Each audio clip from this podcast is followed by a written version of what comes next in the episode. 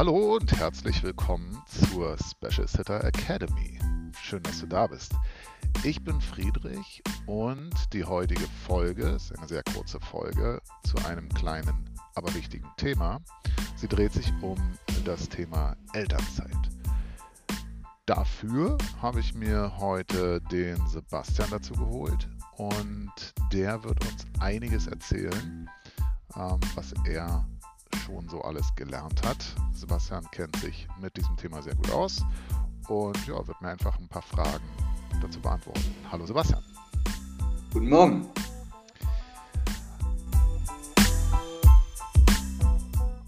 Ganz kurz zum ähm, Begriffsthema würde ich gerne beginnen. Was ist denn überhaupt Elternzeit, Sebastian? Elternzeit ist ein gesetzliches Recht von Menschen, sich für einen begrenzten Zeitraum voll und ganz auf ihr junges Kind zu konzentrieren. Man muss in der Zeit nicht arbeiten, sondern hat sozusagen frei und wird trotzdem zu einem vernünftigen Teil. Ich könnte sagen, der Sozialstaat bezahlt seine Mitglieder fürs Erziehen der Kinder. Das ist eine gute Sache. Die eigentliche Arbeitsstelle darf sich dann gar nicht großartig einmischen. Die Eltern sind in der Zeit frei von Verpflichtungen gegenüber ihrer Arbeit und können auch vor allem nicht gekündigt werden. Okay, also man kann nicht gekündigt werden und das heißt, äh, man ist dann noch angestellt oder wie läuft das? Ja, man ist dann noch angestellt. Wenn wir jetzt 100% genau sein wollen, dann wird der oder die Arbeitgeberin eine Unterbrechung melden. Aber das Arbeitsverhältnis läuft weiter und nach der Elternzeit kann man einfach wieder anfangen, wo man aufgehört hat. Der mittlerweile kalte oder vielleicht schimmelige Kaffee steht dann noch auf dem Schreibtisch. Aber im Ernst, es gab und gibt wahrscheinlich noch einige Chefs, die so denken, na, wenn deine Arbeit die richtige wäre, hättest du auch kein Kind. Der darin enthaltene Sexismus, Elternzeit wird ja nun mal immer noch am häufigsten von Müttern benutzt, und die Machtungleichheit, die müssen ausgeglichen werden. Also sagt das Gesetz folgendes. Wer ein Kind betreuen, versorgen und erziehen möchte, der kriegt in unserer Gesellschaft dafür Platz. Alles andere wird dann so weit wie möglich zur Nebensache. Also muss die Arbeit mal hinten anstehen. Aha, ja. Sexismus. Männer, aber Männer können auch Elternzeit nehmen oder machen die das einfach nicht? Ja, Männer können auch Elternzeit nehmen. Der Anspruch auf Elternzeit und das damit verbundene Elterngeld, das gilt genauso für Väter wie für eine zweite Mutter oder eben die biologische Mutter. Praktische Erwägungen, wie zum Beispiel der Wunsch, ein Neugeborenes zu stillen, sorgen häufig dafür, dass mindestens zuerst die stillende Mutter in Elternzeit geht. Aber theoretisch kann die Zeit und das damit einhergehende Elterngeld frei gewählt werden. Und der Chef oder die Chefin haben da übrigens gar nichts mitzureden. Aha. Ist dann das Elterngeld anders, je nachdem, wer in Elternzeit geht?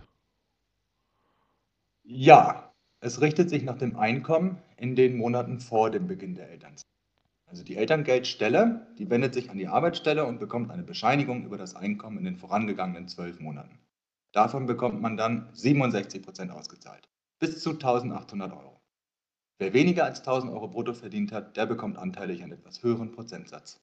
Wenn man aber vorher gar nicht gearbeitet hat, dann bekommt man nur 300 Euro, sozusagen als Pauschale.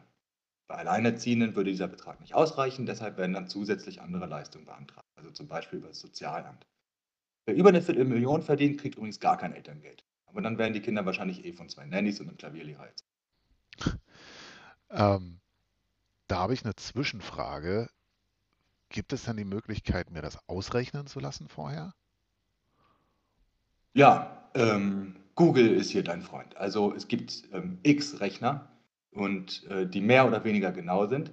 Eine ungefähre Berechnung bekommt man sehr schnell. Und wenn man eine ganz präzise Berechnung haben möchte, denn manchmal hängt es davon ab, eben äh, nicht nur davon genau, wie viel man verdient, sondern ob es andere Kinder gibt, ob es Kinder mit Pflegegrad gibt, solche Geschichten. Da muss ich dann einen etwas komplexeren Rechner googeln.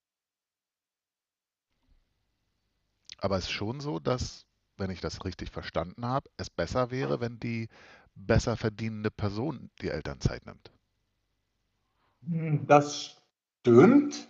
Also man kriegt dann ja sozusagen mehr Geld umsonst vom Staat, sozusagen.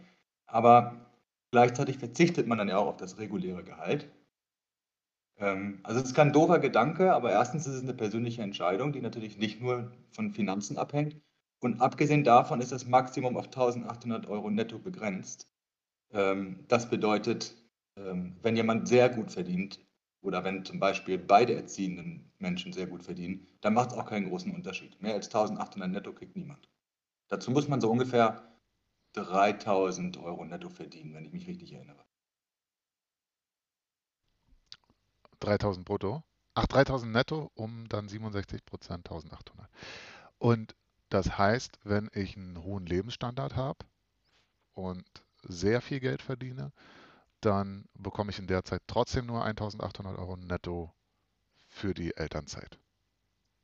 Ähm, richtig. Also ähm, das, der Sinn des Elterngeldes ist tatsächlich auch, wie du sagst, den Lebensstandard aufrechterhalten zu können.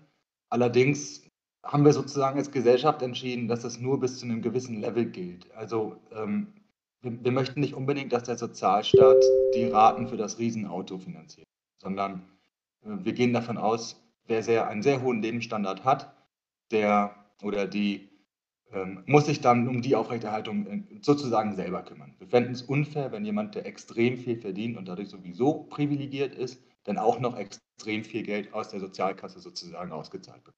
Das ist aber in vielen verschiedenen sozialen Leistungen so. Okay. Wie lange geht denn die Elternzeit? Prinzipiell könnte man kurz gefasst sagen zwölf Monate.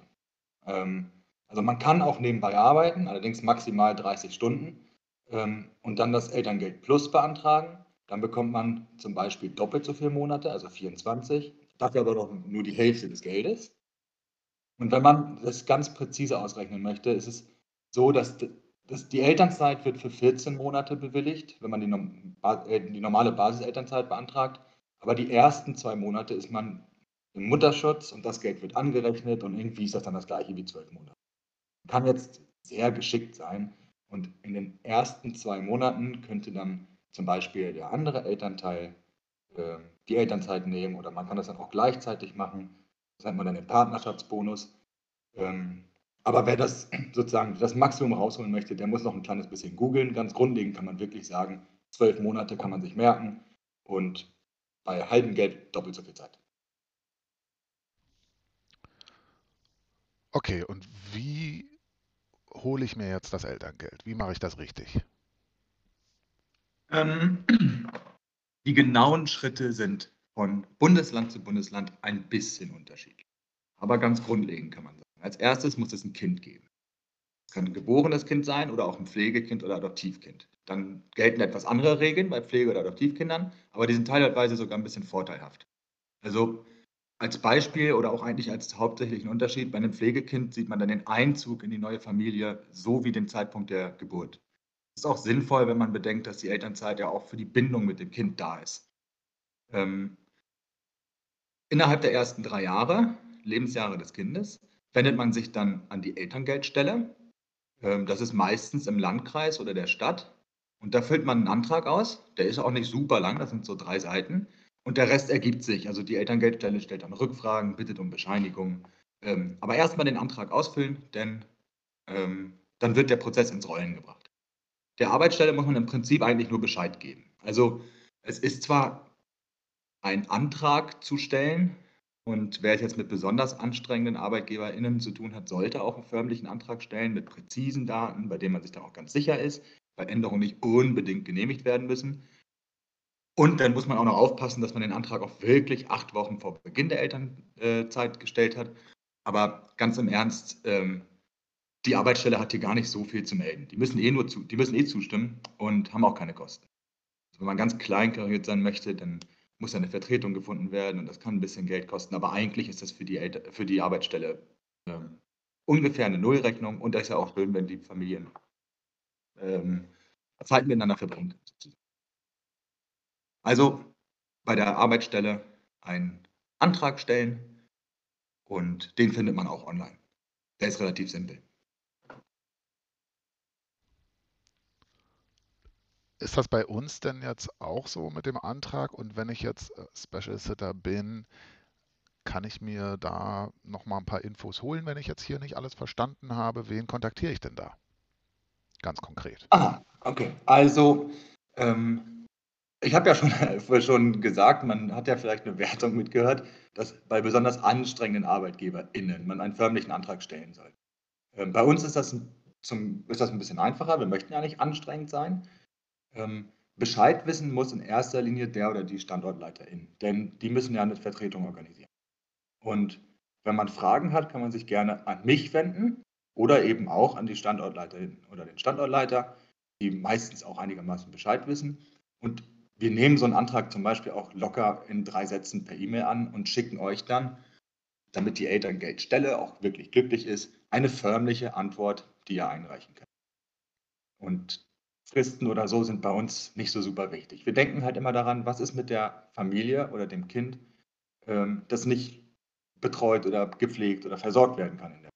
Deswegen hätten wir natürlich gerne ein bisschen Vorwarnung. Aber das alles in einem normalen Rahmen und nicht die Tage abgezählt. Apropos, nochmal, was ich am Anfang gesagt habe, das gilt natürlich auch hier, das ist gesetzlich geregelt. Wer in Elternzeit ist, kann nicht gekündigt werden. Es, es gibt Extremfälle. Wenn jetzt jemand in der Zwischenzeit so richtig Mist baut, dann könnte das mal passieren. Aber eigentlich ist der Kündigungsschutz quasi unumstößlich. Also keine Sorge, egal wer in der Zwischenzeit äh, die Familie versorgt hat, in der du gearbeitet hast oder auf deinem Stuhl gesessen hat, äh, der muss dann wieder Platz machen.